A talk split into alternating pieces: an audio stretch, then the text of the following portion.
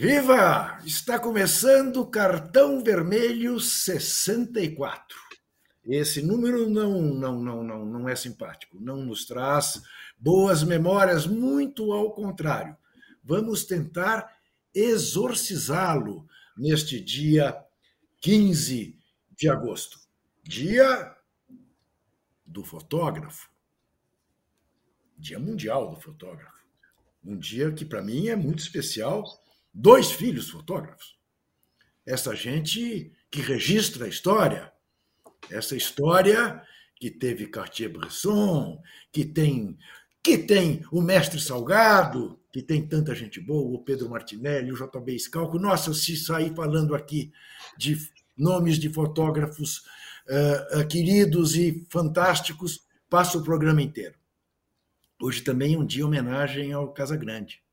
É o dia do solteiro. Poderia dizer o dia do solteirão. É. Walter Casagrande Júnior representa bem essa espécie. Não é de hoje, não é de hoje. Até a barbeira dele é linda. É uma pessoa.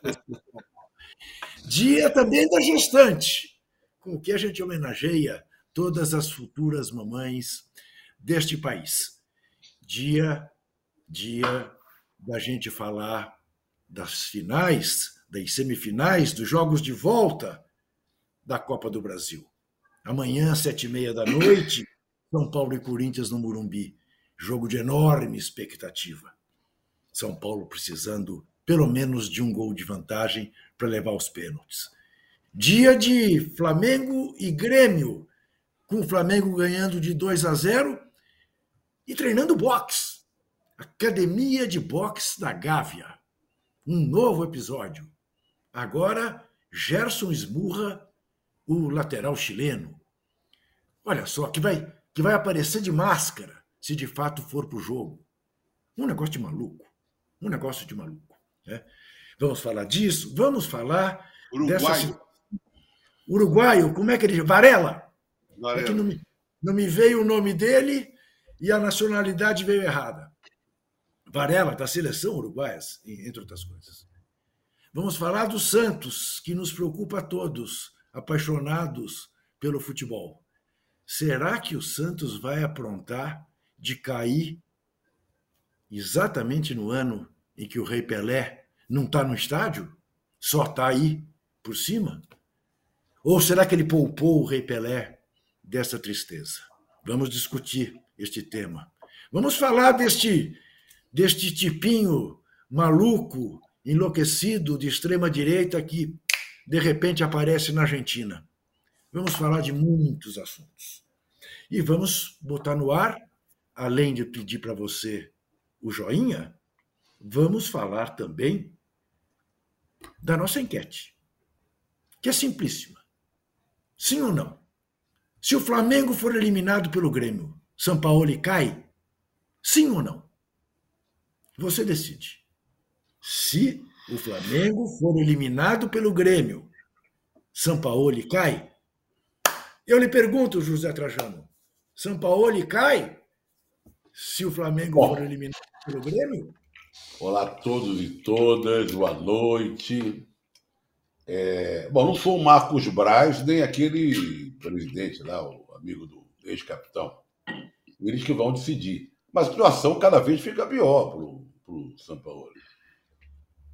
O, o que aconteceu no último jogo do Flamengo, quando o time entrou em campo e a massa rubro-negra, que a massa rubro-negra é, põe massa nisso, né? Vaiou, quando anunciaram o nome dele no alto-falante, vaiou o time. Você imagina no Maracanã um time que está vencendo por 2 a 0 depois do fiasco diante do Cuiabá, diante do, do todos esses 3 a 0 aqui a do tomando, e ser eliminado, como foi eliminado, ser eliminado pelo Olímpia na Libertadores e ser eliminado pelo Grêmio com a vantagem que tinha. A situação realmente fica periclitante. Agora, tem um detalhe. Porque o que resta para o Flamengo é a Copa do Brasil. O Campeonato Brasileiro já era, do jeito que está a coisa. Aliás, temos que cumprimentar o Botafogo, porque agora sim, claro, tem um jogo daqui a pouco, o Furacão com o Cuiabá, mas agora sim terminou está terminando o primeiro turno. Porque a gente vem dizendo que é campeão do primeiro turno, mas agora, fim. Vai começar o segundo turno no fim de semana. Mas para mandar o Sampaoli embora, eles já devem ter o nome no colete. Deve estar tudo certo com alguém. O Flamengo não pode ficar tão desprotegido assim, manda o cara embora amanhã e aí fica um tempo sem treinador. Tem que dar uma resposta para a torcida. Né? Então deve ter alguém aí já preparado para assumir, caso o Sampaoli, o Flamengo perca e o Sampaoli seja mandado embora. Mas eu não sei. É, é, olha, é tão complicada a situação do Flamengo. Você via, quando parecia que estava em termos de ambiente, ele, ele, teve um encontro com o Pedro, demorou a ter um encontro com o Pedro, né? Teve hoje, teve hoje, Trajano. Foi agora. Foi hoje, né? Foi agora. É, ontem ou hoje. É, dias Cara, depois, depois do acontecido. Depois, é, depois que tudo aconteceu. É, tudo absurdo. Aí no dia que ele, ou um dia depois, ela aquele cumprimento, abraça, vai ter uma conversa reservada com o Pedro, escalou o Pedro no final do jogo lá, fez gol de pênalti. O outro, o Gerson dá um burro no, no, no, no outro. É um clima terrível. E o que me impressiona no São Paulo é o seguinte: ele não se manca, como gente diria algum tempo atrás, esse tempo, essa expressão não se manca. E ele, não convive, ele não quer criar um bom ambiente, ele faz questão de não ter um bom ambiente. A única resposta que ele poderia dar é dentro do campo. Time ganhando. Agora, vamos considerar o contrário. Flamengo vence o Grêmio. O que, de certa forma, é uma obrigação para quem está ganhando de 2 a 0, jogar no Maracanã diante da sua torcida, de certa forma, é uma obrigação. Aí vai adiante.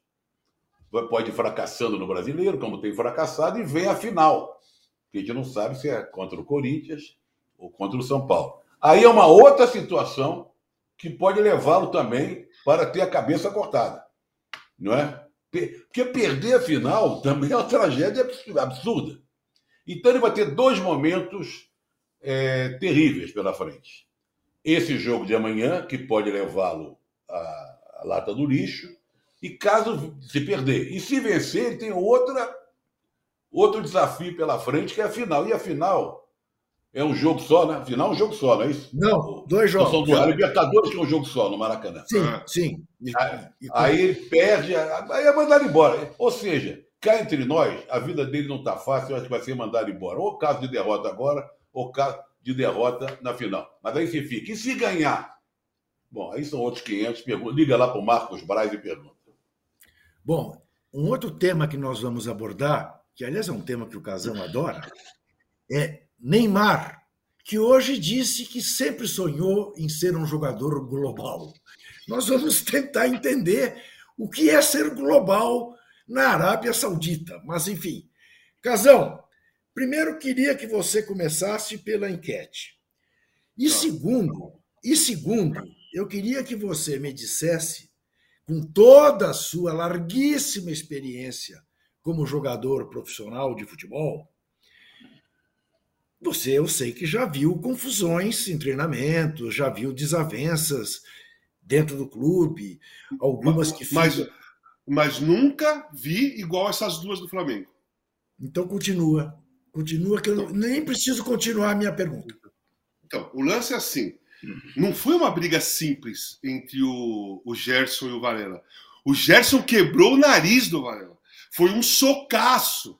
Não foi aquela briga de, pô, você, você, entrou muito forte, empurra para lá, empurra para cá. Não deu tempo nem de chegar a turma das que separa. A turma que não deixa brigar, ou não chegou, ou nem se mexeu. Isso que tem que ser analisado também.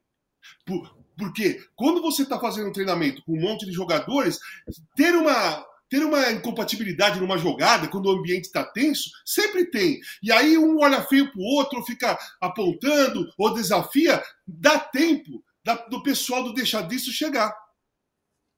Ou não deu tempo, ou ninguém, ninguém também se esforçou para entrar lá para. Ninguém quis fazer parte da turma do deixa disso. Ou ninguém quis fazer parte, ou não deu tempo dos caras chegar.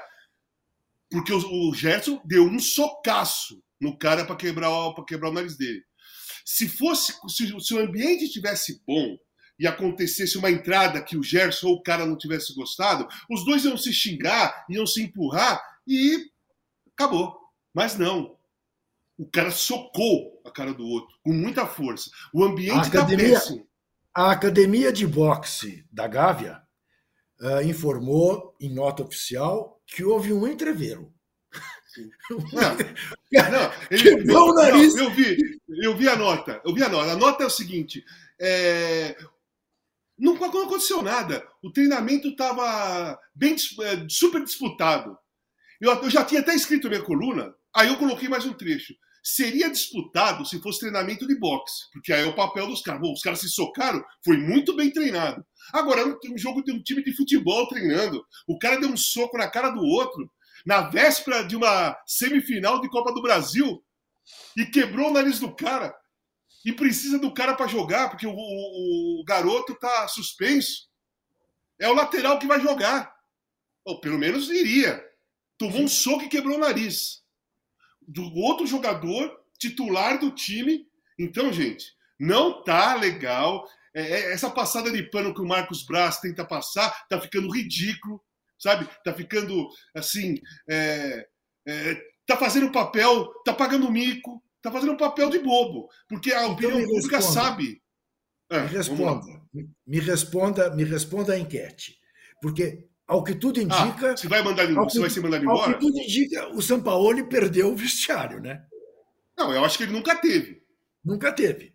Nunca teve. E essa, isso que você falou, foi o Trajano, foi você que falou, que ele faz questão de não, não ter um bom ambiente. Né? É, eu falei. Certo? Então, beleza.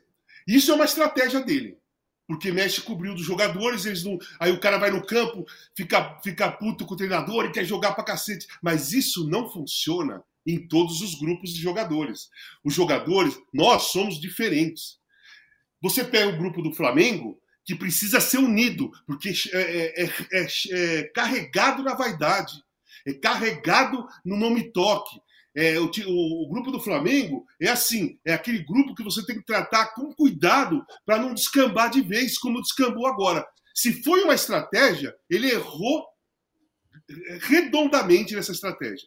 E eu acho assim: não é só a derrota de amanhã que pode é, mandá-lo embora. Ou, se ele passar amanhã, não é só na final se ele perder, Trajano, porque tem o Campeonato Brasileiro. Se ele continuar tomando três de times bem abaixo tecnicamente dele, ele cai antes. Que ele tomou três do Cuiabá, três do, do, do Olímpia.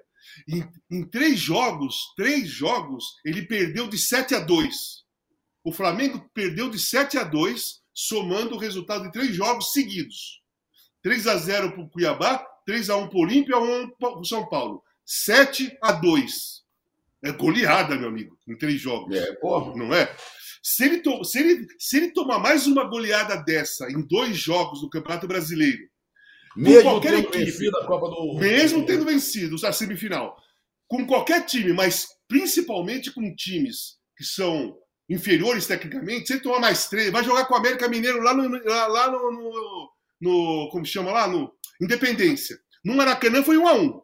Ele vai lá no Independência. O América é o último, né? O penúltimo colocado. Vai lá. Aí você toma de três do América Mineiro lá, que está lá embaixo, na zona de rebaixamento, você acha que dá para segurar o treinador? Então, a cabeça dele está pendurada. E ele só não é mandado embora, eu vou falar uma coisa para vocês, ele só não é mandado embora porque a diretoria do Flamengo ia assinar novamente o atestado de burrice. Porque ela, ela assinou com o Vitor Pereira, quando mandou embora, ele, primeiro eles assinaram com o Dorival. Mandaram embora o Dorival. O cara que não tinha que ser mandado embora, eles mandaram. Aí trouxeram o Vitor Pereira. Seguraram, seguraram, perderam tudo, todos os títulos que foram disputados com o Vitor Pereira, ele perdeu. Mandaram embora.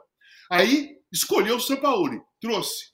Aí vai mandar embora o São Paulo de novo, você vai falar assim: ó, quem tem que sair é a diretoria do Flamengo que está escolhendo Casal, mal, né? O próximo jogo do Flamengo, pelo brasileiro, é domingo, contra o Curitiba, lá em Curitiba. Ai, Curitiba é o Curitiba, último colocado. Então, o Curitiba desesperado.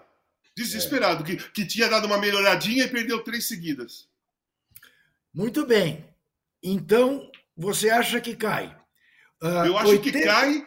Eu acho que não tem influência nenhuma a classificação dele para a final da Copa do Brasil tá. em relação tá. à queda dele. Só como o Zé Trajano é apressado e gosta sempre de prévias da, da enquete, né? já no começo da enquete está 82% dizem que ele cai uh, e 18% dizem que ele não cai. Muito bem. Zé Trajano, bola de cristal mas mais do que a bola de cristal, a experiência e o conhecimento. São Paulo e Corinthians amanhã, sete e meia da noite, Murumbi lotado, expectativa para, claro, presença de Lucas Moura no time, eventualmente uh, também né, do James Rodrigues, certamente no banco. São Paulo precisando virar, fazer dois gols de diferença para eliminar o Corinthians direto, ganhar por um gol para levar para os pênaltis. Corinthians confiando em Renato Augusto, Corinthians de Cássio, que é uma segurança na hora dos pênaltis. O que esperar deste São Paulo e Corinthians, é Trajano? Se você tivesse que apostar, você apostaria em quem? Quem estará feliz na noite de quarta-feira? Sabia que essa pergunta ia pintar, porque não tinha jeito de não, não ter, né? Diante dos, dos dois jogos de amanhã. E qualquer resposta que eu dê, o torcedor que não vai gostar, achar que torcedor do time que eu acho que vai perder, vai ficar indignado comigo, revoltado. Mas, já que é para dar um palpite, é mero palpite, eu não sou mãe de nada, não tem bola de cristal, nada. Eu acho que vai dar São Paulo. Aí você pergunta por quê? É um mero palpite, não, mero palpite, porque tem a torcida que anda com, muito empolgada, empurrando o time desde a, a entrada, do, a chegada do ônibus. É um time que está em ascensão, tem o, tem o lucro. Aí tem, tem coisas mais favoráveis. E eu, eu acredito que o Corinthians vai tentar se proteger proteger para garantir o resultado. Pode dar certo, colocar um ônibus do Morinho ali na frente ou não. Então, já tem que escolher um, né? Eu fico com o São Paulo. Bom, eu, eu, eu no papel de apresentador desse programa, de âncora, o nome que você quiser dar, vou me abster uh, de fazer comentário, de fazer qualquer tipo de prognóstico, apenas registrar minha satisfação com o palpite de Zé Trajano, que, como você que nos vê, é testemunha, achava também que o América Mineiro passaria, que o Atlético Mineiro passaria, uh, enfim, uh, muito bom, muito bom para você, da fiel torcida, uh, esse prognóstico de José Trajano. Walter Casagrande Júnior, que tem, que tem a seu lado a imparcialidade de alguém que jogou nos dois clubes, não é? diria o que deste jogo de amanhã, sete e meia da noite? Bom, vou separar por algumas partezinhas. A primeira, o Corinthians não tem só a vantagem de um, gol, de, de um gol na frente. Ele tem a vantagem do Cássio nos pênaltis. É uma vantagem. Se o jogo for para os pênaltis, a, o, o, time do São Paulo não vai tão tranquilo assim como talvez o, os jogadores do Corinthians poderão ir.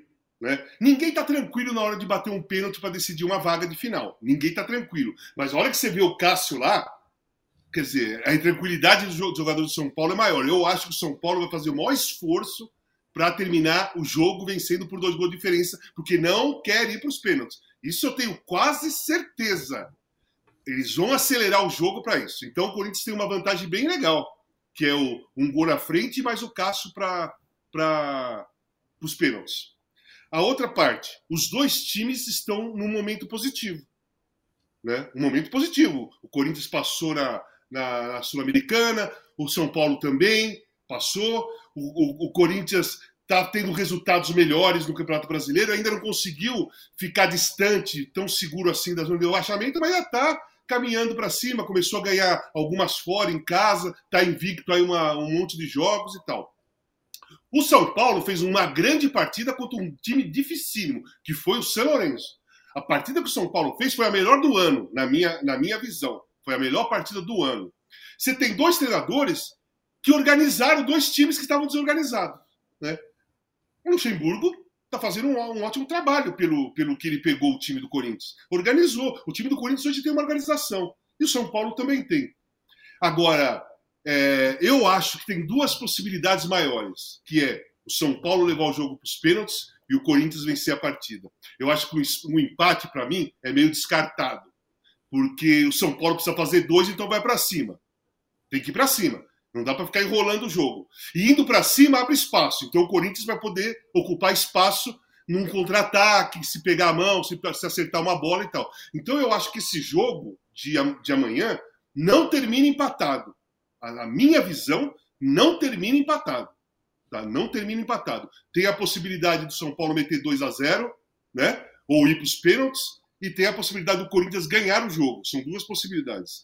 É, eu acho que o jogo vai para os pênaltis. Eu acho que o São Paulo vai ganhar o jogo e o jogo vai para os pênaltis. Eu acho que o São Paulo não vai fazer dois E, e a influência da torcida, Casão, que tem empurrado muito então, é, é, exatamente. A torcida do São Paulo está fantástica. Vai encher uma, o, o Morumbi e espera do time dela que vai para cima do Corinthians. Vai para cima, vai para cima. Vai para cima. Não vai gostar se ficar o jogo ficar enrolado né? Se não chutar a bola no gol. Não, vai gritar, gritar, gritar, e os jogadores vão colocar uma intensidade no jogo que o Corinthians vai ter que segurar isso. Ou o Corinthians acompanha a intensidade ou vai dançar, né? Porque o São Paulo vai imprimir uma, uma intensidade, principalmente com o Lucas.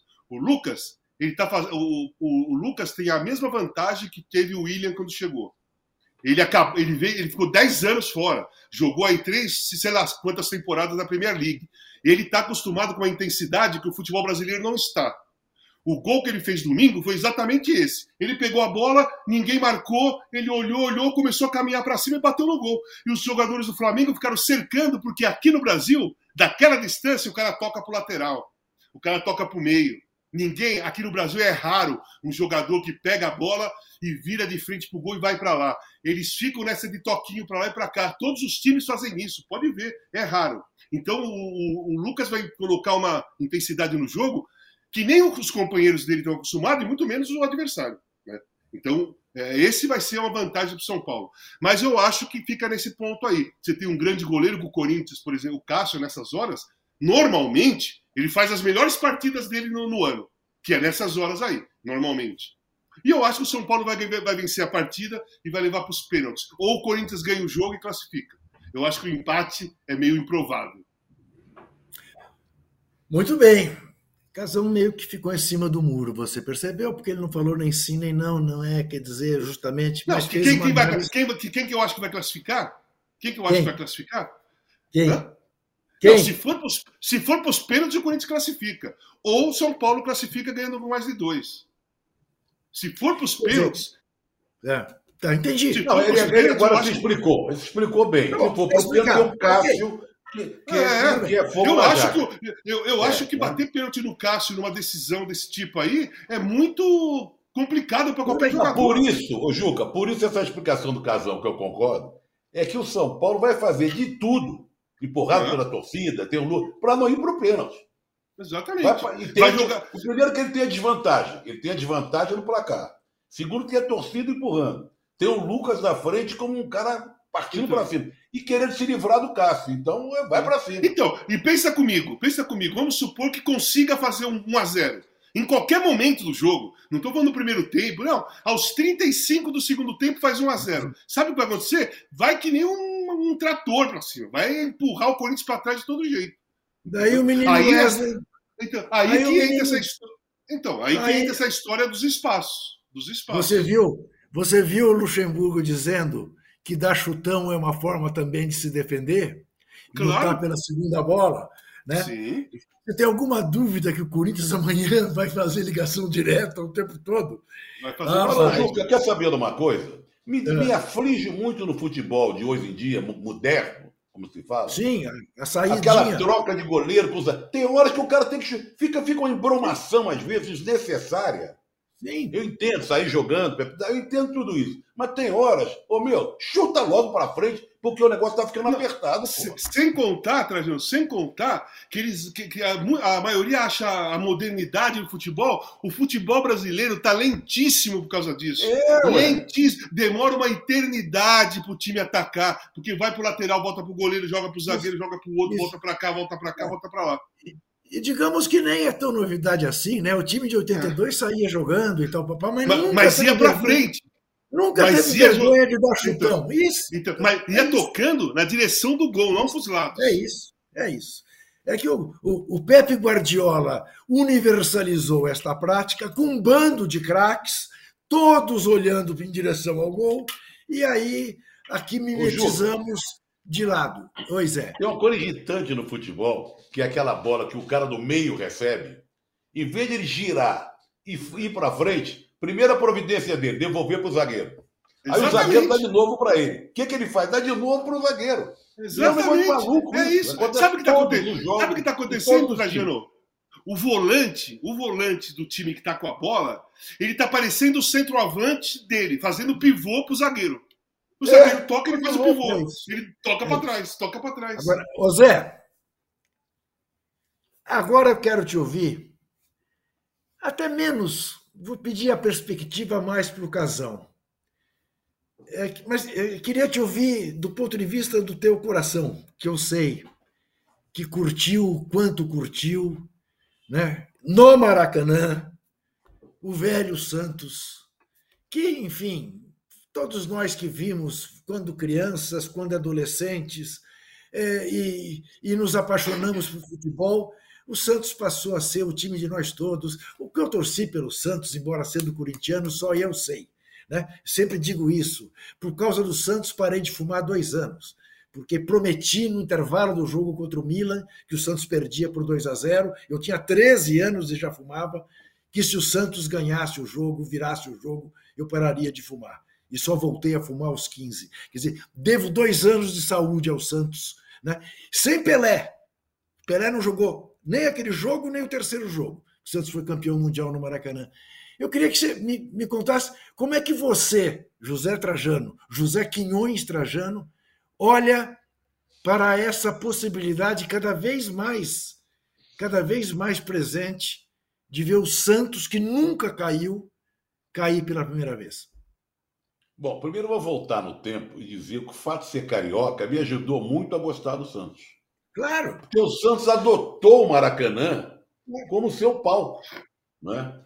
E eu, como morava ao lado do Maracanã, e a pé, antes de virar jornalista, que eu virei aos 16 anos, eu já via. Eu, assim, por exemplo, esse jogo que você falou, o, o jogo contra o Milan, eu fui aos dois jogos. Eu não era jornalista ainda, você entendeu? Eu fui com meu tio. Esse, o segundo jogo, que foi até fraco, o segundo Sim. jogo que foi sensacional, né? Sim. Porque o Santos tinha que vencer e ganhou de quatro. 4 a 2 E depois daquele jogo, que foi o gol de pênalti do Dalmo, os cariocas, todo mundo saiu do estádio para comemorar. Já comemorou dentro, chovia muito. Eu me lembro que eu fui para um bar junto com meu tio, ali, não fomos nem para casa. Era um bar grande, tinha sinuca no fundo e tal. E os cariocas ficaram comemorando, ele todo mundo festejando, gritando Santos, viva, campeão e tal. A partir daí, eu tive o privilégio, aí já como jornalista, de dentro de campo, atrás do gol, cobriu o milésimo gol do Pelé. Eu estava ali, eu sou um daqueles caras que invade o campo. Não é? A minha pauta era. Não era invadir, invadir o campo, todo mundo invadiu, invadir também. Não é? E cansei de ver. Aí, aí eu tenho que ser um pouco saudosista, porque não tem jeito, né, gente? Cansei de ver Santos e Botafogo. Garrincha de um lado, Pelé do outro. Para um garoto, futebol é inesquecível, põe inesquecível nisso. E não era só o Pelé de um lado e o Garrincha.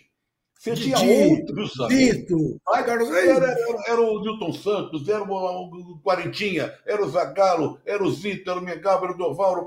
Então, quando jogava Santos e Botafogo, a gente lá na rua, a gente se preparava para ver o jogo. E a gente não era nem Santos nem Botafogo. Então, quem viu e acompanhou o Santos de perto, torcendo pelo Santos, mesmo sendo carioca, assiste o que está acontecendo hoje é uma tristeza imensa. E o Santos também, a gente tem que ver, depois desses dias gloriosos com o Pelé e tal, o Santos passou momentos inesquecíveis. O Santos sempre foi uma fábrica de jogador, não é? Tá aí, tinha Robinho, tinha o Diego, teve o, o Neymar. E nós temos Juari. Juari, Pita. Juari, Clodoaldo, Pita. Clodoaldo nasceu lá, Edu nasceu lá. É, o Edu, o Edu que jogou, o Cotinho, né? Que, que jogou com 14 anos como titular. Então, você vê esse time sendo goleado, sendo ridicularizado. O, o, o, menino de hoje, que não teve a oportunidade do menino trajando que eu tive, quando vê o Santos, tira um sarro, menospreza. Ele não sabe das glórias passadas. Né? E não era só o Pelé, você mesmo citou, Juca. Esses jogos contra o Milan, Pelé não jogou, jogou o Almir Pernambuquinho. Almir Pernambuquinho. É, né? isso, é isso. O Pelé estava machucado. Então é uma imensa tristeza. E o Santos, qual foram os que nunca caíram para a segunda divisão? Santos? Flamengo, São Paulo e Santos só. É, os três. Só os três. Casão, Casão hoje desfilou pelo Parque do Ibirapuera, aqui em São Paulo, com uma lindíssima camisa retrô do Santos Futebol Clube. Sim. Nós temos até a foto, espero que o Rubão tenha tempo, enquanto o Casão fala, de nos mostrar essa foto do Casão lindo com a camisa do Santos Futebol Clube, com essa camisa que o, que o, que o Zé Trajano se referiu, que era a camisa que o Santos jogava no Maracanã contra o Botafogo. No Maracanã. Porque o Botafogo era preto e branco, listrado. Não, isso, isso, quer dizer, jogava, jogava, o Botafogo jogava de preto e branco, o Santos jogava de branco. Aqui, é. é, é isso, né? Aqui no Pacaembu, o Santos de branco e o Botafogo de listrado. Não, o Santos de... Qual Aqui no Pacaembu, joga... o mandante jogava de branco e o, e o visitante de listrado. Uh, eu queria que você. Você acha que tem chance de salvar o casão? Olha o, ah, o casão aí. Olha o casão. Não, não veja se não, não, cá entre nós é bonita mesmo, hein? Não, é não, linda a camisa. É muito bonita. É maravilhosa. Ô, Zé, e, e em se tratando do dia do solteiro, olha só, como é que vocês é. deixam mocinhas é, não, do Brasil? O óculos escuro combinando com a camisa. Os óculos combinando com a camisa. Não, primeiro é o seguinte. Primeiro é o seguinte, eu nasci em 1963 e vai, 66, 65, 66 para frente, eu só ouvia Corinthians do, Corinthians do Rivelino e Pelé do Santos, Santos do Pelé. Corinthians do Rivelino e Pelé. Só que eu não sabia história nenhuma, era muito pequeno, não entendia nada, só fui entender em 70. Então a possibilidade e a chance de eu virar Santista era enorme. Era gigantesca o que, que eu ia ver primeiro? Porque a Copa de 70, a, a, a, o pensamento do meu pai, dos meus tios, da minha, das minhas tias, era o seguinte: vamos ver a Copa de 70 e o Rivelino tem que jogar pra caramba, porque ele tem que gostar do Rivelino para ser corintiano. Porque se ele gostar do Pelé, ele vai ser Santista. Né? E o Rivelino jogou pra caramba, enfim. Eu sempre gostei do jogo mais legal, o jogo que eu mais gostava de jogar, porque eu achava mais legal mesmo, era Corinthians e Santos. O jogo que eu mais gostava de assistir quando eu era garoto era Corinthians e Santos. Eu sempre gostei de Corinthians e Santos. Eu sempre gostei muito do Santos. E eu sempre achei essa camisa do Santos e a branca também, dessa Iga dos anos 60, maravilhosa. E faz anos que eu estava atrás dessa camisa e da camisa, do, da camisa branca. E eu fui com essa camisa porque eu estava ansioso para ir que eu ganhei essa camisa semana passada. Ontem nem consegui dormir direito, eu falei, puta, não pode chover, não sei. Eu queria ir com essa camisa e fui. Porque eu quero, eu torço para o Santos não cair. O Santos não pode cair. O Santos tem que é, resistir esse ano péssimo que ele vai atravessar. Ele tem que resistir e mesmo que se salvar na última rodada, que se dane. Tem que se salvar na última rodada, porque não vai fazer pode? bem eu acho que pode. Sabe por quê? Porque tem é. pelo menos. Eu não, não, deve ter uns oito times disputando para não cair. O Santos é o primeiro na, na, na, lista, junto com o Bahia. Então, não é que o Santos está é, na zona de rebaixamento e distante dos outros. Não, o Santos está pertinho. O, e o campeonato do Santos é menor. O Santos vai disputar um campeonato de oito times. O Santos tem que ganhar do Bahia, do Curitiba, do América e é, qualquer outro. América, Vasco. Vasco. Vasco. Tem a do Vasco, do Curitiba, do América, do Bahia. Se ele vencer essas partidas, aí o que, que, vai, o que, que vai pesar? Os resultados com os times que estão lá em cima. Aí a maioria deles vai perder, eles vão perder mais do que ganhar dos times lá de cima. Ó, vou dar a classificação Mas, aqui.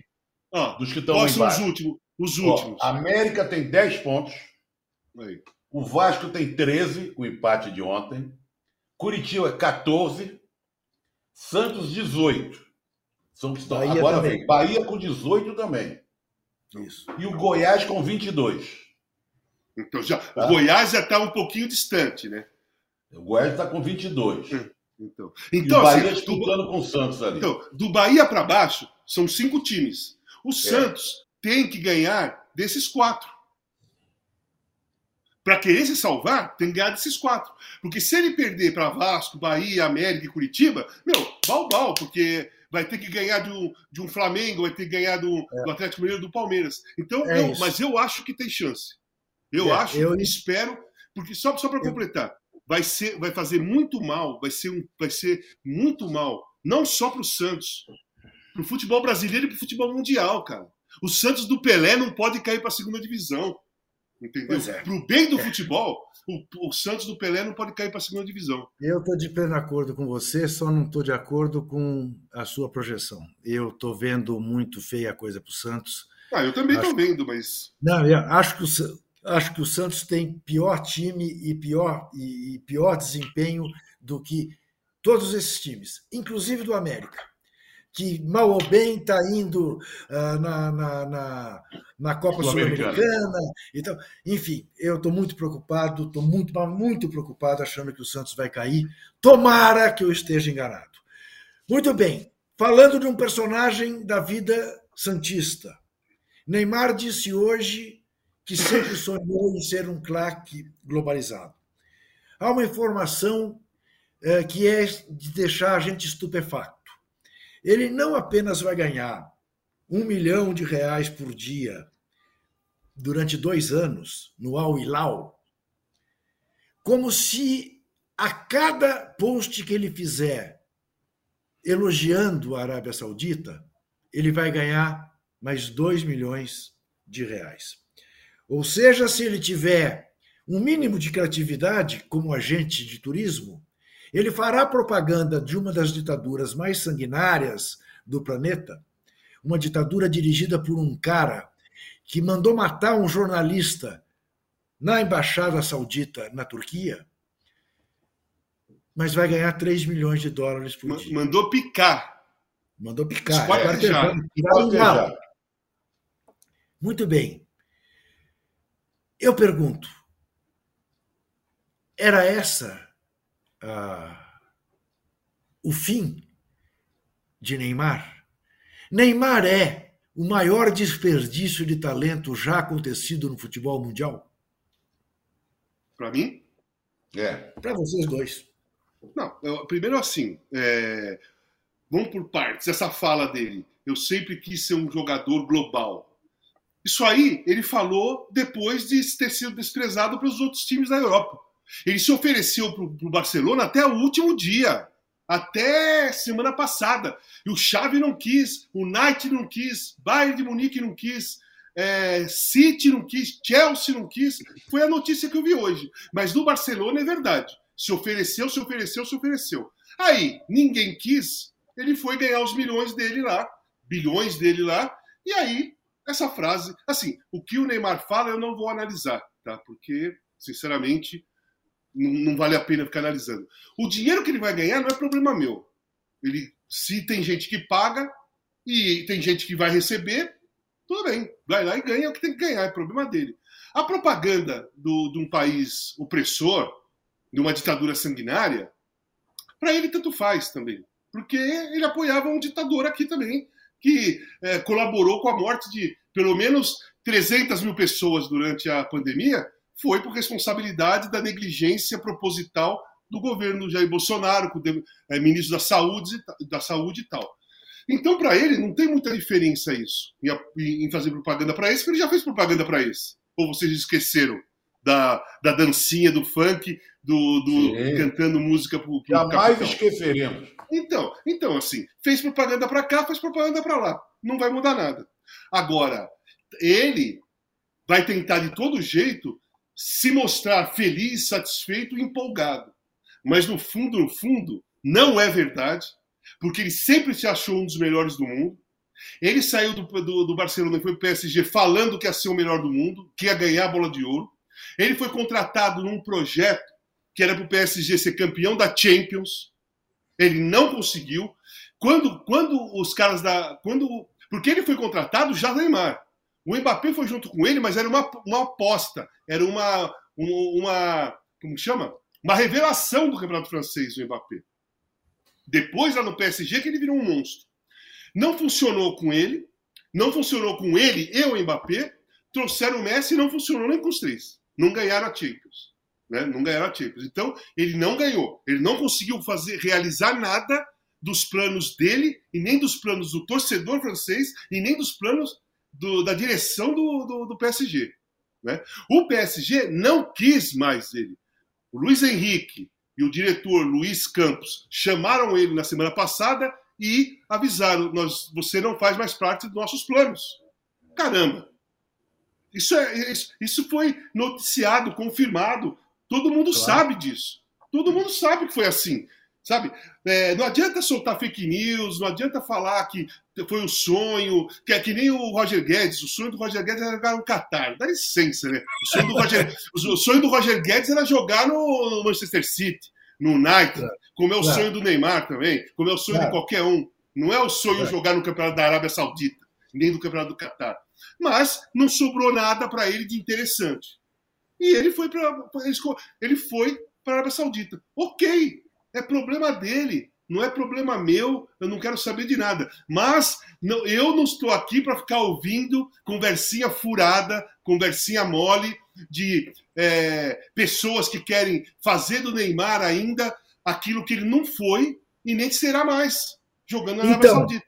Então, Zé, você acha, você acha de tudo que você já viu no futebol que ele é o maior talento ah, desperdiçado? Eu, eu, acho, eu acho isso. Eu acho é. que foi o maior, maior talento desperdiçado da história do futebol que eu vi. Eu também. Você é, acha? É o, talento que, é o talento que foi se, per, se, se dispersando. É, é, ele foi perdendo, ele foi se desperdiçando esse talento aos poucos, né? É, jogando no PSG, não conseguindo ser o, o, número um do mundo, não conseguindo ganhar a Champions. Agora foi desmilinguindo, vamos dizer assim. E que das Copas do Mundo, vamos esquecer as Copas do Mundo, a participação dele nas Copas, né? Sim. A de 18, a de 18 principalmente, né, Trajano? É, a de 18 então, foi terrível. Outro dia eu vi uma pesquisa que eu até fiquei, achei interessante. O, em cima do torcedor do PSG. Porque o Neymar, toda vez que ele sai de um clube, ele, como diria aquela expressão, deixa a desejar. Né? Ele saiu do Santos do jeito meio estranho. Sim. Saiu sim. do Barcelona do jeito meio estranho. Sai do PSG do jeito meio estranho. A, pe a pesquisa era o seguinte: quem você acha que o torcedor do PSG gosta mais? Raí, Nenê ah. ou Neymar? E olha que o PSG naquela época não era esse PSG milionário aí. Era o PSG né? Tinha muita torcida. Mas Tem o Ronaldinho Gaúcho ainda que não colocaram, boa. né? Colocaram o Ronaldinho Gaúcho nessa pesquisa, que também não barbarizou. Não podia ter colocado, mas de caberia também, né? Eu acredito que, por exemplo, se o Raí sair nas ruas de Paris, ele e sai, é aclamado, reverenciado. E se o Neymar sair nas ruas de Paris depois que estabelecer na Arábia, não vai ter esse mesmo olhar, esse mesmo não, carinho do torcedor. Né? Vamos xingar, Zé. Vão né? xingar. Né? O Raí é o maior ídolo, é o maior ídolo da história do Paris Saint-Germain. Até hoje todas as enquetes. Sabe que uma outra coisa incoerente que aconteceu é, é que o, o, o, PSG, depois que o negócio foi fechado, soltou uma nota que o Neymar é uma lenda do, é. da história do PSG. É mas eles lenda, dispensaram a lenda. Eles mandaram é. embora a lenda. É uma lenda, é, mas eles demitiram a lenda. É uma lenda porque nunca aconteceu. É, na verdade, eu acho que tem uma Olha, ambiguidade. Só dando aí, crédito, eu, eu, acho só dando é. crédito. Não, não é. me lembro bem se foi na Sport TV ou na ESPN. Agora não vou dar o crédito certo. Mas foi numa nota da pesquisa. Olha aqui, olha aqui. O Marcelo Lins diz que há anos que ele propõe uma coisa que ninguém dá bola. Que ele não sabe por que, que isso não é tema uh, de, das nossas discussões. Que para acabar com a cera irritante dos jogadores de futebol, os jogos deviam ter 30 minutos parando o cronômetro.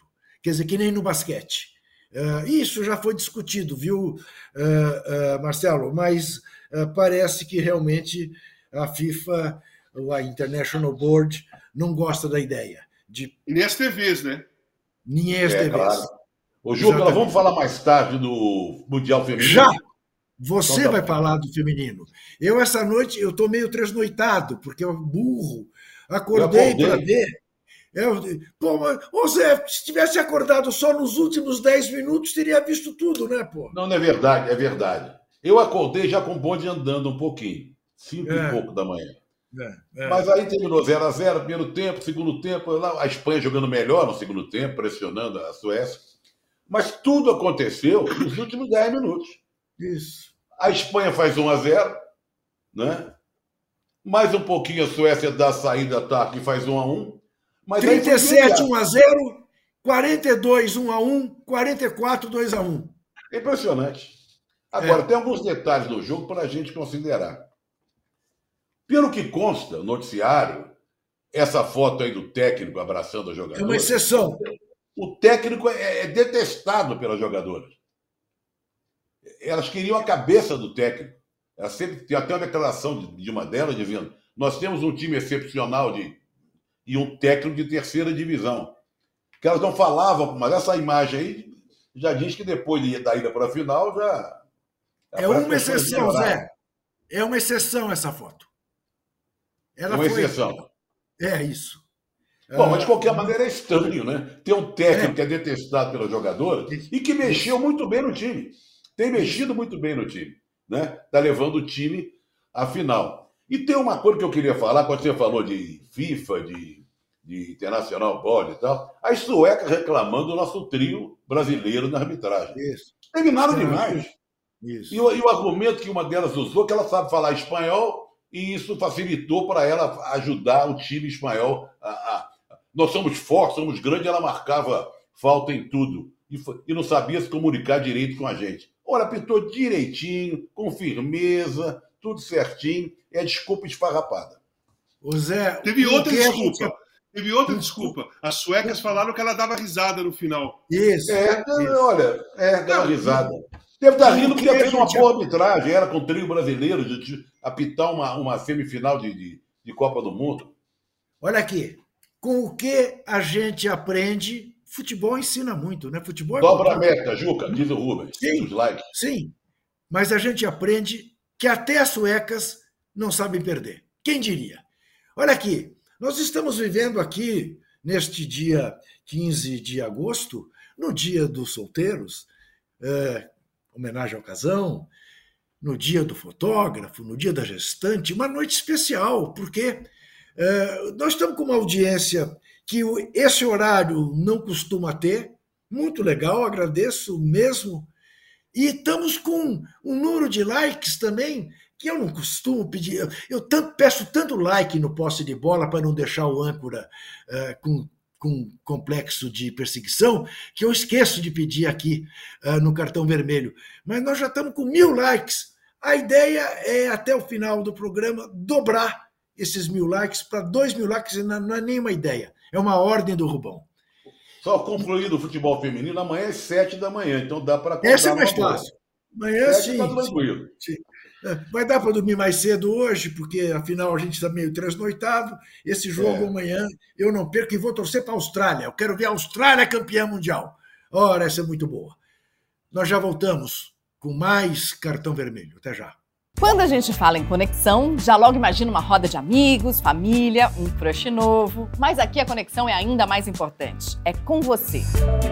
Conexão Viva Bem convida grandes especialistas para abordar saúde e bem-estar de forma clara e descomplicada. Aqui não tem mediquês, não tem termo difícil, nada disso. Porque a gente quer te ver cada vez mais conectado com a sua saúde. Sabe aquelas crenças populares e mitos que vivem rodando por aí? Estão com os dias contados, porque o nosso time vai desmistificar a saúde para a gente de uma vez por todas. Ainda tem dicas dos especialistas e famosos compartilhando com a gente suas próprias experiências. Tudo isso para a gente ficar ainda mais conectado com a nossa saúde.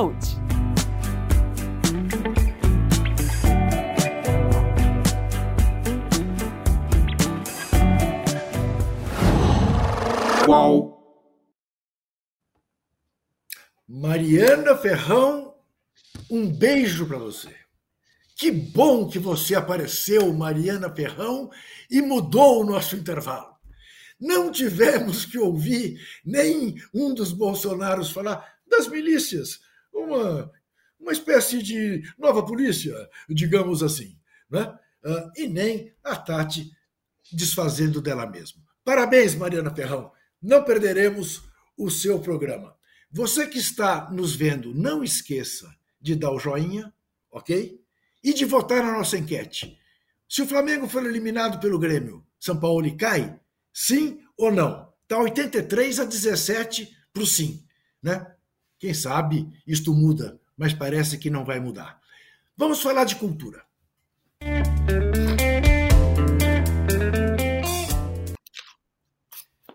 E fique tranquilo que eu estou acompanhando aqui Desguelha, Atlético Paranaense e Cuiabá. 20 minutos de jogo, 0 a 0 lá na Arena da Baixada.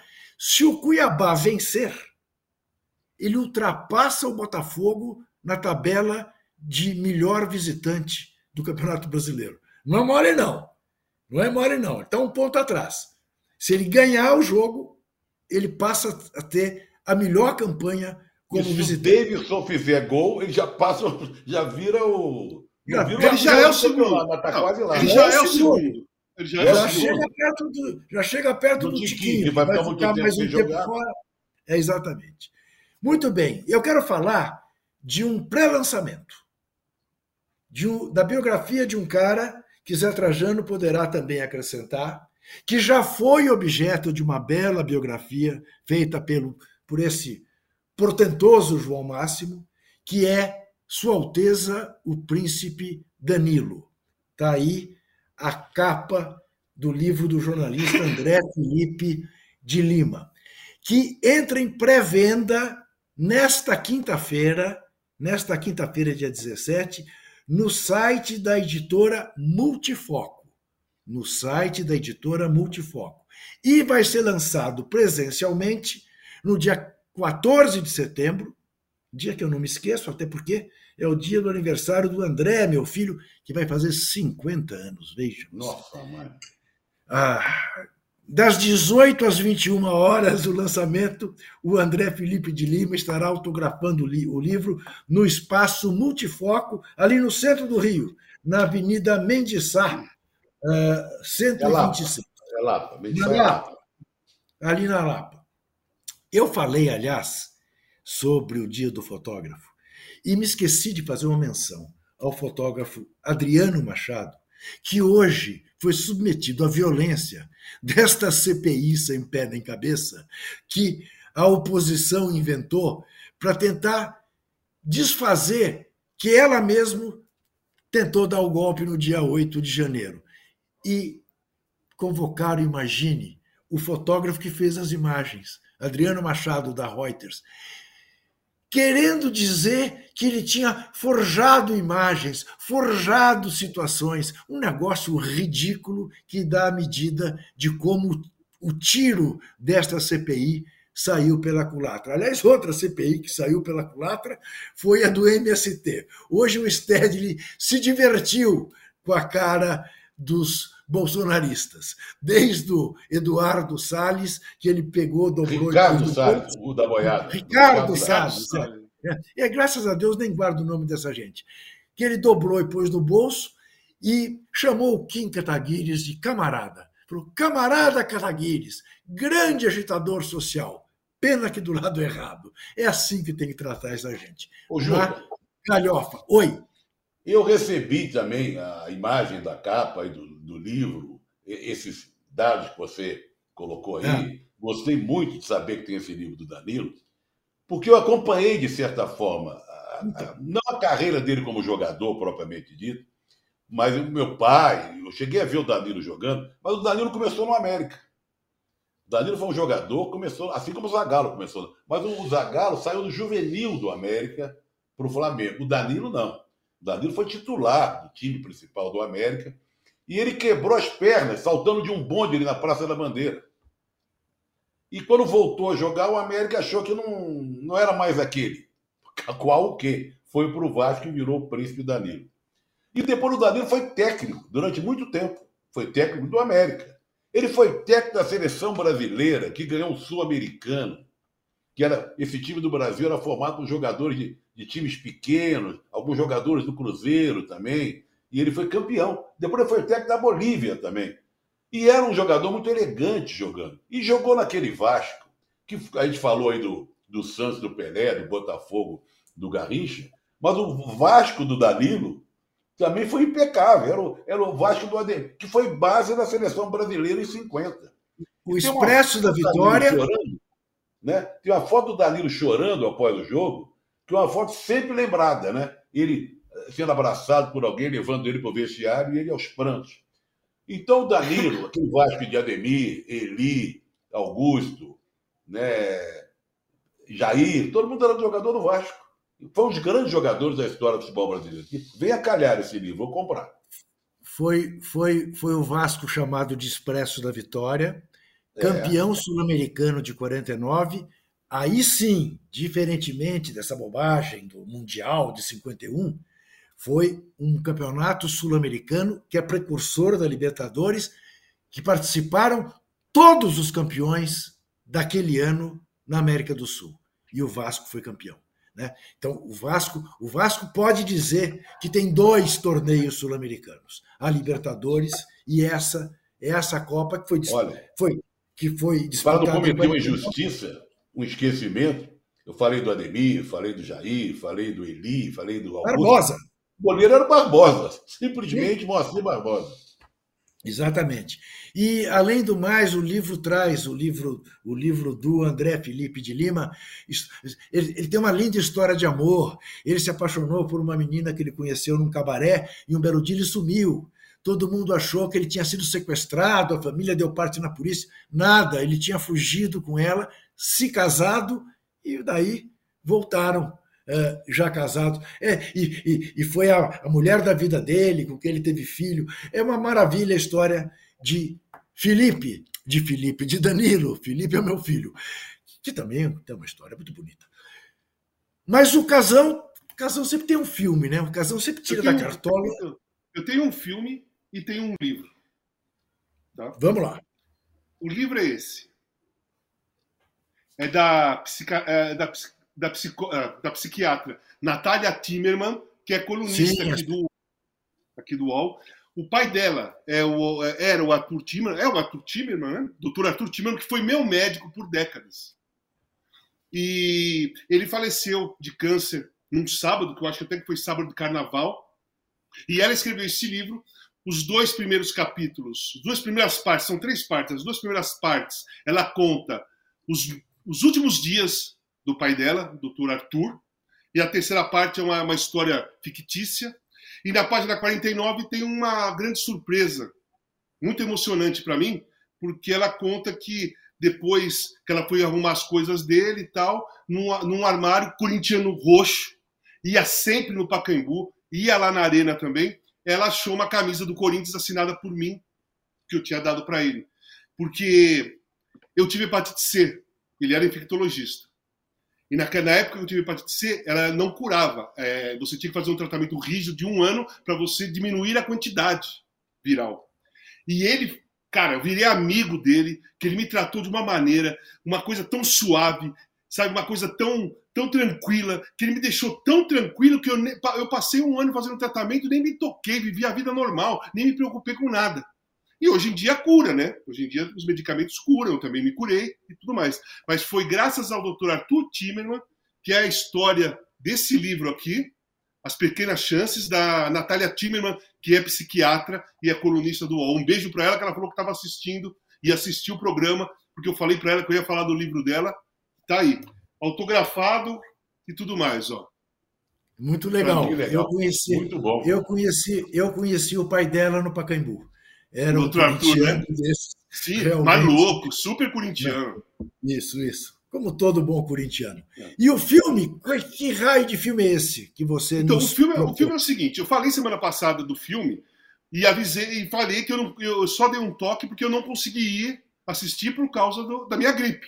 Mas sábado Sim. eu fui, sábado à tarde eu fui. E o filme é O Crime é Meu.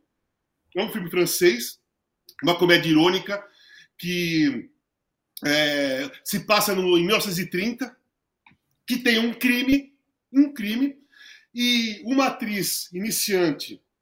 É, eles desconfiam dessa atriz e ela assume o crime e começa a sair em todos os jornais. A vida dela muda positivamente, mas aí aparece uma outra atriz já veterana dizendo que foi ela que matou o cara. Então, o crime é meu, é por causa disso. E tem a Isabelle Rupert, né? que é uma atriz espetacular, que eu adoro vejo vários filmes dela, atriz francesa, já fez filme em Hollywood também, mas uma atriz que todos os filmes dela que passam no cinema eu vou, já vi vários. Então é um filme que essas mulheres aí que estão tá aparecendo, todas essas mulheres aí, elas é, passam o filme todo ironizando o machismo dos homens na hora do julgamento. Então elas ficam e, se defendendo ironicamente, mas atacando o machismo que tinha dentro do julgamento, né, dentro do tribunal, nas ruas, em todo lugar. As piadas irônicas é sempre sobre o machismo. E é esse filme que vale a pena, é uma comédia irônica muito boa. Eu assisti sábado, vale a pena. O, o crime Isso é meu. Isso só está no cinema. Tá no cinema. Só tá no cinema, no Espaço Itaú, lá na Augusta. Ok, aqui em São Paulo, espaço Aqui em São Itaú, Paulo. Na Rua Augusta. Muito bem, a hora é de botar o olho nos tipos.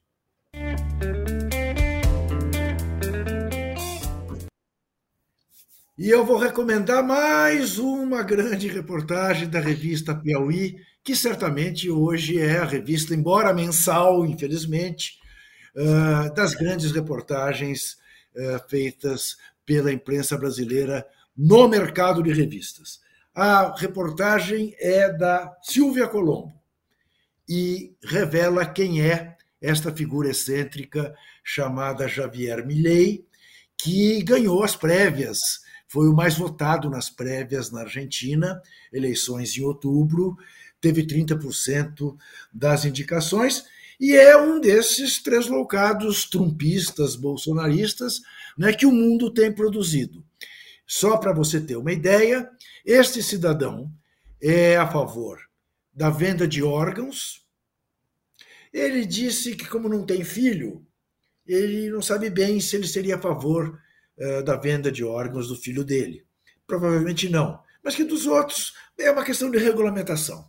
Ele promete acabar com o Ministério da Saúde e privatizar inteiramente a saúde na Argentina. O Ministério da Educação e privatizar inteiramente a educação na Argentina. Dolarizar a economia argentina, acabar com o peso. Enfim, é um doidivanas. Porém, porém, e a matéria da Silvia Colombo descreve assim maravilhosamente bem a personalidade psicótica deste cidadão.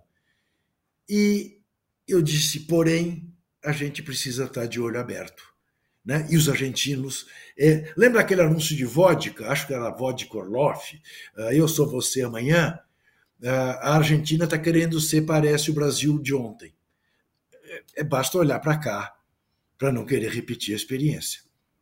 Né? Por mais decepção que tenha uh, com o governo que sucedeu o governo uh, de neoliberal né, do, do Macri, uh, por mais este cidadão certamente não é a solução, como Trump não foi nos Estados Unidos, né? e como aqui foi o desastre que foi. Né?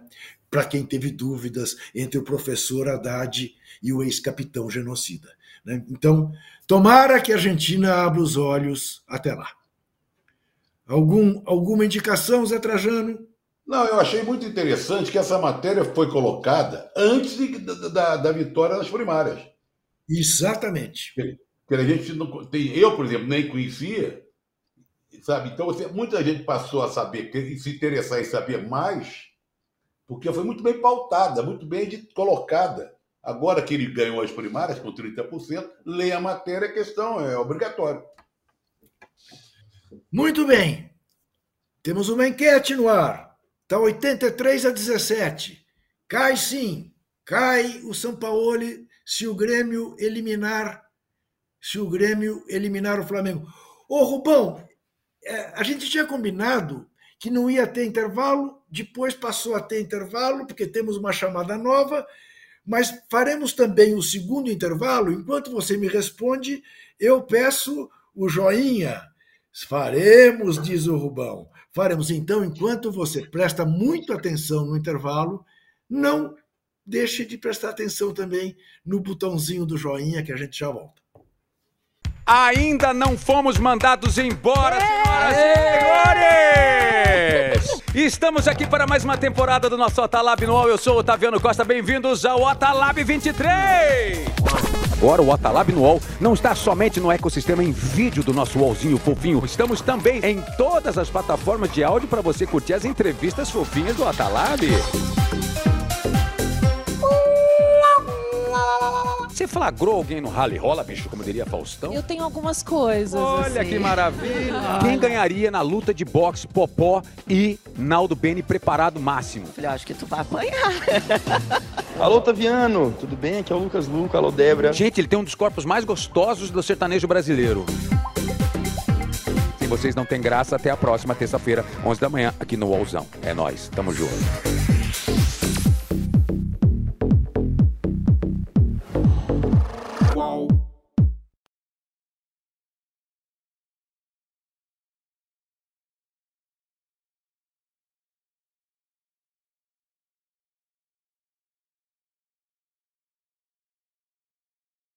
Está sem áudio se eu não mexi em nada. Ah, foi aqui, ó. Foi o diretor, foi o JP, foi lá na- no corte, entendeu? Ah, eu imagina, eu não tenho nada para ligar áudio, para desligar áudio. Eu estou sempre com áudio. E nós vamos falar das efemérides, das efemérides, das tradicionais efemérides de Zé Trajano. Hoje é um dia especial. É um. O Zé Trajano, você sabe quem faria anos hoje? Hoje, Zé Trajano, completaria 254 anos. Ninguém mais, ninguém menos, Zé Trajano, do que Napoleão Bonaparte. Aquele, é, aquele que foi homenageado pelo, pelo Adoniran Barbosa, né? Napoleão Bonaparte, que acabou sendo, uh, virando uh, nome de um movimento populista, do bonapartismo, que não apenas né, mandou na França, quis guerrear com o mundo, como depois teve um sobrinho que foi eleito presidente da França na Segunda República e restaurou a monarquia, Napoleão III. É uma gente persistente, os Bonaparte. Mas está aí, ele que tinha essa mania. Tá sempre Botar a mão aí no, no, na, naquele mão aqui, né? Aqui dentro é, do. É, Dizem que é porque tinha um problema de estômago, né? Ele tinha sofria do estômago, era uma dor que ele tinha, né? Essa é uma explicação para essa mão sempre permanente. O cabelinho do Napoleão não parece um pouco o cabelinho do Mauro Cid? Já viu o Mauro Cid? Lembra, lembro do lembra Mauro um Cid. Esse pega rapaz aqui. Cid. Coisa, É. né? Mas, não, mas não há notícias de que ele tenha tentado vender esse relógio que ele tem aí atrás em Atrás Miami. dele, não sei, não sei. Não há Talvez notícias. seja- Não há. Não há notícia. Não, a história não registra nada nesse sentido. O Zé Trajano, Oscar Peterson, faria hoje 98 anos. Maravilhoso, viu? É tido como dos maiores pianistas de jazz de todos os tempos. Mas não era americano, não era canadense, veja você. Né? Eu sei. E tocava um piano assim, bem. usando todo, todo o teclado, sabe? Era muito legal de ouvir o Oscar Peterson. Ouvi muito, eu tinha muito disco dele, trio do Oscar Peterson. E ele, ele botou o nome dele, escreveu o nome dele na história do jazz, o canadense Oscar Peterson. Oscar Peterson. Oscar Peterson. Sylvie Vartan faz hoje 78 anos. Sylvie Vartan, o Walter Casagrande, era a Vanderleia francesa nos tempos do Iê Pô, eu não tenho muito conhecimento da, dela, não. Ah, é? casou. Você vai, você vai conhecer o marido dela, talvez. Ela foi Ah. muito tempo casada com o Johnny Holiday. Isso. Ah, sim. Ela foi mulher Não, do Johnny muito Holiday. bonita. Não, não conheço a história dela, Juca. Não conheço Ela a história era- dela. Ela era a grande, a, a grande can- cantora de Iê, fazia umas coreografias muito, muito divertidas e tal. e Ela foi cantava- muito famosa. Foi muito, mas o, ma- Foi muito famosa. era o marido, o casal era muito famoso, né? Muito famosa, exatamente. E está viva, né, Zé? O que é sempre bom. É. É, nasceu em 44. Faria anos hoje Glória Maria, que em fevereiro Grande desse ano, Maria. né? faria aniversário hoje. É, ninguém sabe exatamente quantos anos Glória Maria faria, mas não Quanto tem tempo faz importância. a morte dela já? Quando foi? Foi em fevereiro, foi em fevereiro desse ano. Tá. Estão fazendo sete meses, né? Esse sorriso, esse sorriso simpaticíssimo de Glória Maria. E faz hoje 45 anos a Carrie Walsh, que é a única, ela e sua companheira, tricampeã olímpica de vôlei em duplas. Ela foi tricampeã em Atenas, Pequim e Londres, além de ter também ganhado a medalha de bronze no Rio de Janeiro. é das mais longevas jogadoras de voleibol de praia e a maior campeã do voleibol de praia. Já que nós estamos falando em vôlei de quadra, eu preciso mandar parabéns, foi, não é hoje, mas foi, a nossa ministra, Ana Moza, que completou 55 anos, ontem, né? Ontem. No domingo, ontem. Fez, fez 55 anos a ministra Ana Moser e recebeu uma mensagem do presidente Lula dizendo que ela tem muito que fazer pelo esporte ainda pela frente, que foi entendido por todos aqueles que almejam o lugar dela no ministério como um, olha, não vai ser no lugar dela. Né? Tomara que o entendimento esteja correto. Muito bem, eu, você sabe, eu faço. Quem, quem trabalha aqui mesmo no, no cartão vermelho é, sou o burro de carga que sou eu. Faço tudo, é, duas ideias, faço roteiro, faço tudo. Né? Eu com o Rubão. Né? Os dois são as duas cigarras. Eles vêm para brilhar. Nasceram para brilhar, as duas cigarras. Então eu faço a lista das efemérides. No fazendo a lista das efemérides, eu vi o nome do Ben Affleck. E falei, eu não vou pôr o Ben Affleck, porque tenho certeza que o Casão. Mas aí o Casão colocou. O Casão colocou. Claro, faz favor, Casão. Fale de Ben Affleck. Bom, Ben Affleck é um dos grandes atores, diretor, roteirista.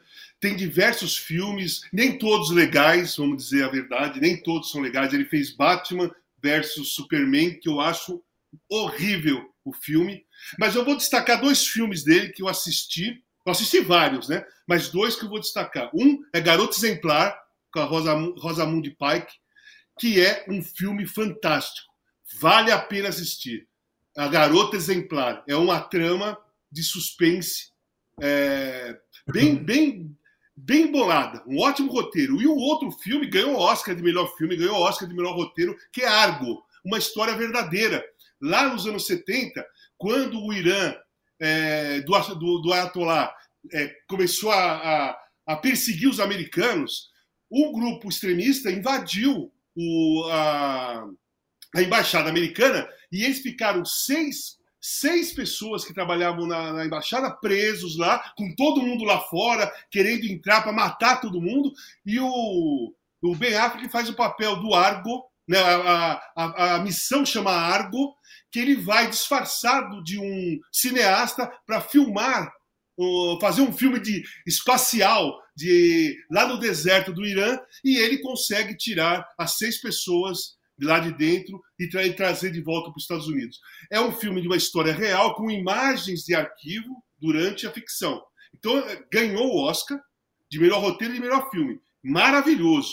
Esse é o melhor vi... filme dele, na minha opinião. Você assistiu? Eu vi, gost... eu vi gostei muito. Esse eu vi, esse eu vi. Agora, eu queria muito que você me dissesse, porque essa realmente com perdão da ignorância, eu desconhecia. A Jennifer Lawrence. Jennifer Lawrence, que faz 33 anos. Não, ela não ganhou Oscar. Ela não ganhou Oscar recentemente. Ganhou, ganhou, ganhou. A Jennifer é uma ótima atriz de diversos, diversos tipos de filmes. Já fez filme de terror. Recente, recente, Mama ou Mamãe, alguma coisa assim. Ela fez um filme junto com o Javier, que é o, o ator é, famosíssimo, né, muito conhecido.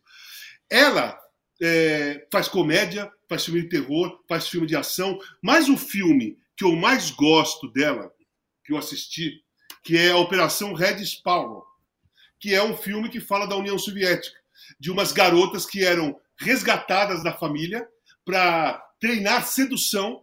Elas, elas iam virar espiãs, são treinadas para seduzir né, os, os, os espiões uh, de outros países, elas vão, elas vão para outros lugares, vão seduzir os caras para tirar informação. E ela é uma dessas personagens que, foi, que foram resgatadas. Eu acho a Jennifer uma ótima atriz.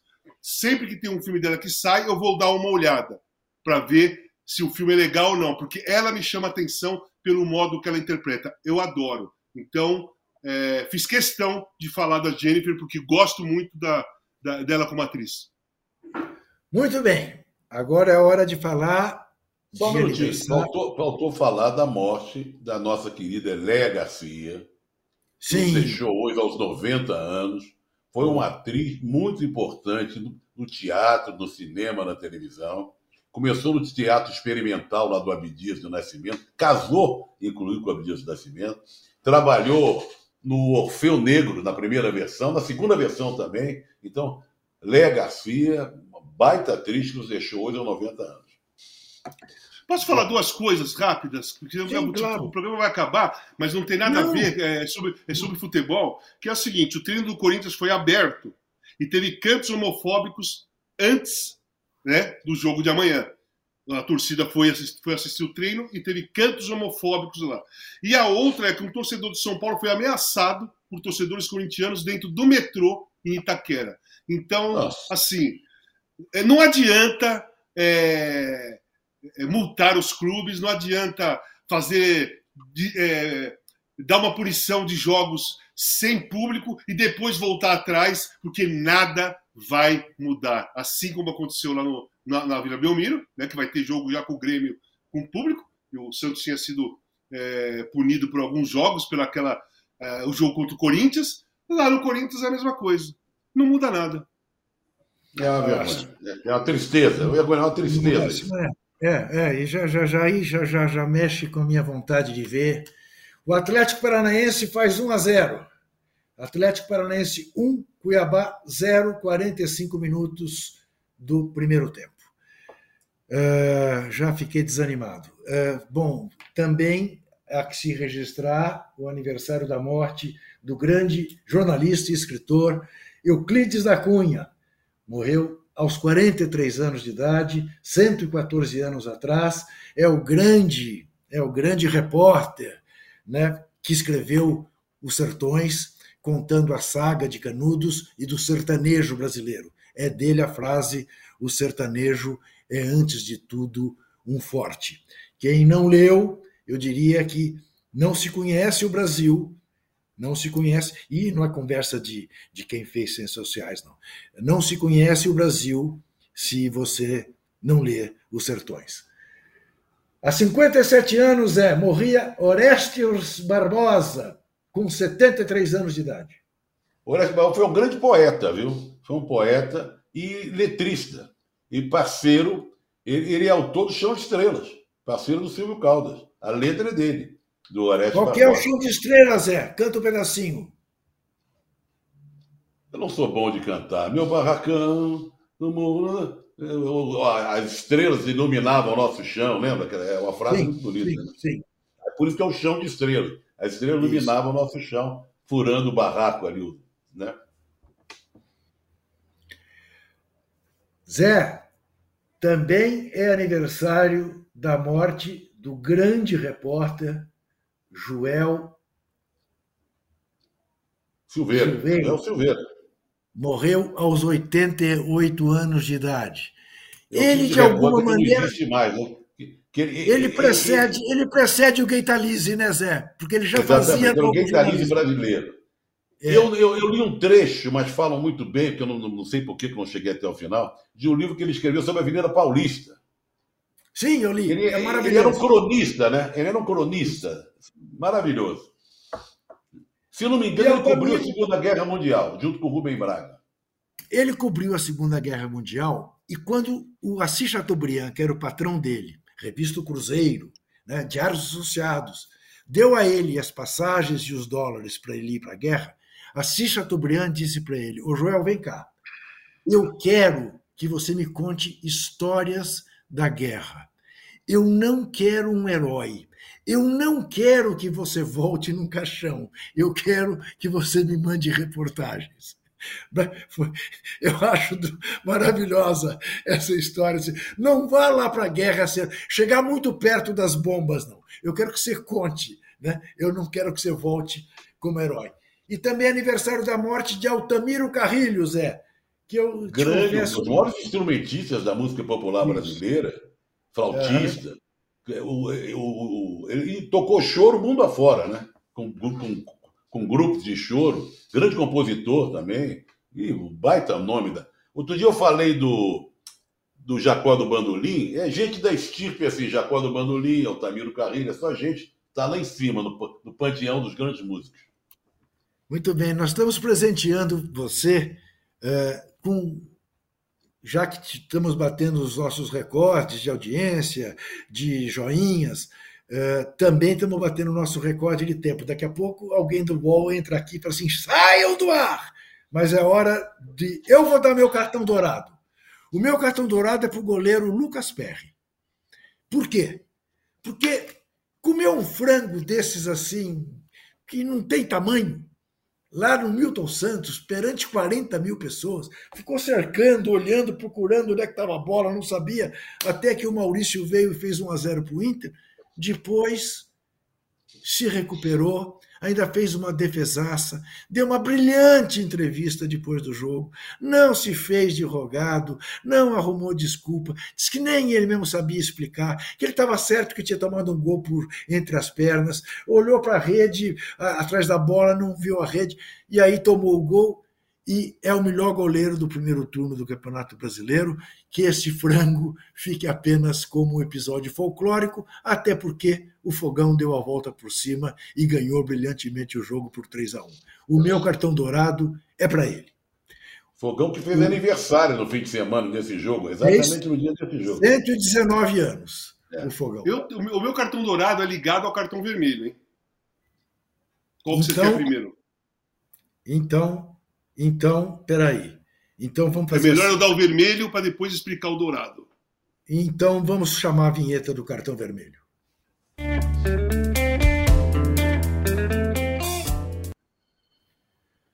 O meu cartão vermelho, infelizmente, vai para as Forças Armadas Brasileiras, pelo silêncio delas diante do que nós estamos vendo né, nesse escândalo das joias, que envolve um almirante, envolve um avião da FAB, envolve generais, tenente-coronel, envolve gente do Exército, sargento.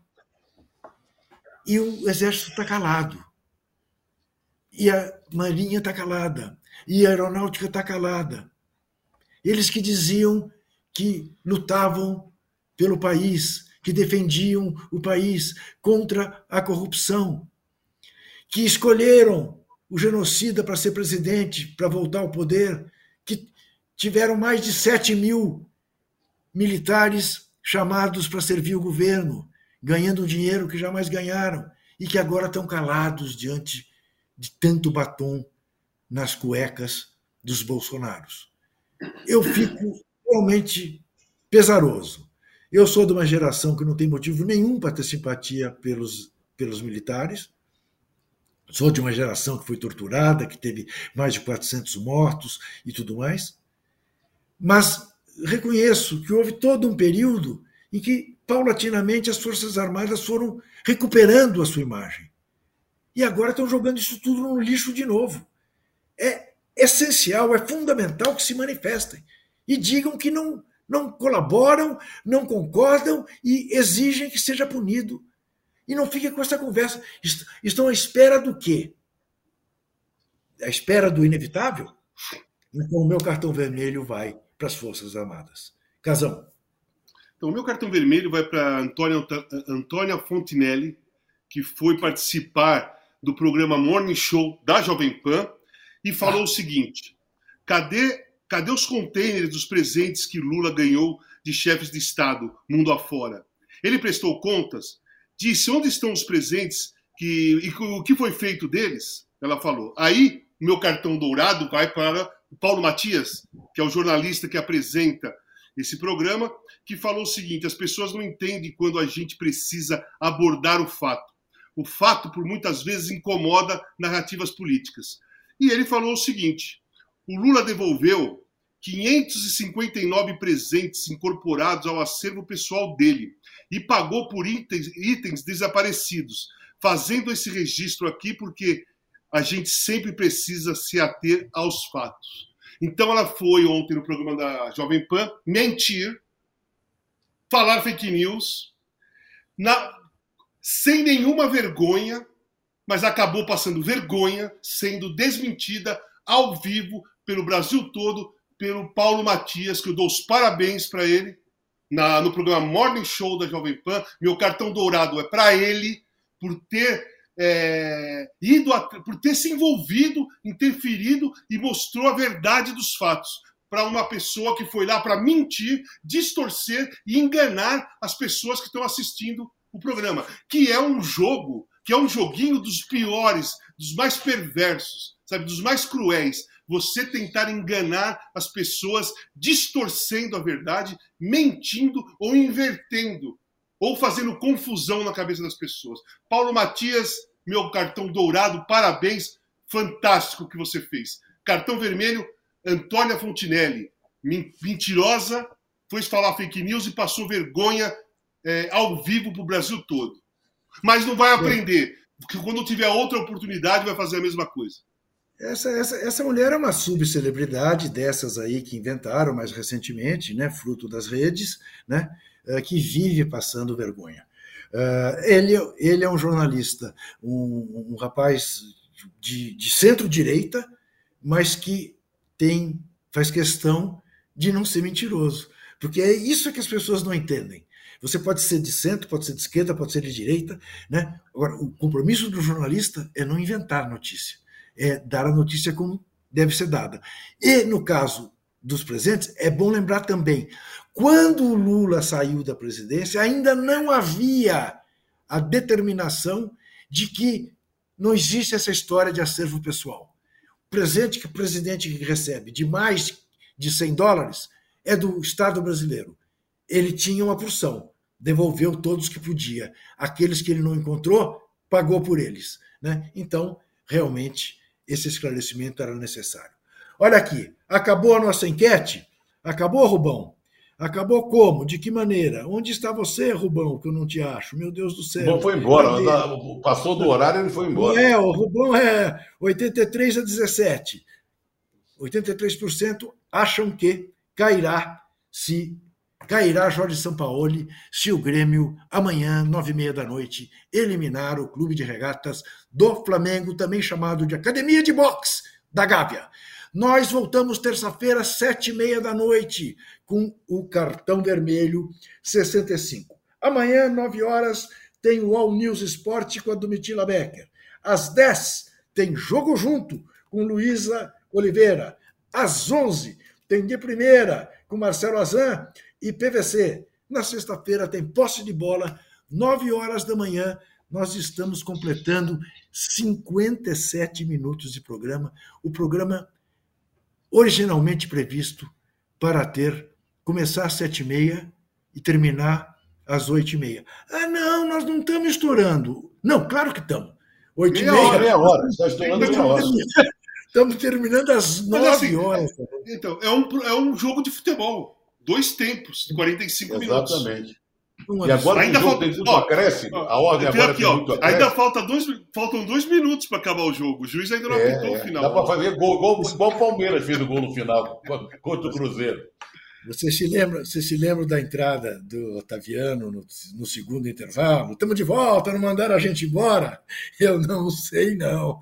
Se ter... Ó, terça-feira, sete e meia da noite, tente ver se o cartão vermelho continua no ar aqui no canal UOL, tá? Porque eh, acho que a gente passou um pouco do. É, eu acho que foi o último dia, viu? Depois disso. É, é, foi, foi, foi, um pouco demais. Né? É, tá bom, bom, gente. Também, se for, se for uma despedida, é uma despedida batendo recordes e tal, tá tudo muito bem. Muito obrigado. Até, quem sabe. Tchau. Valeu, valeu. Tchau, Tchau pessoal. Até terça.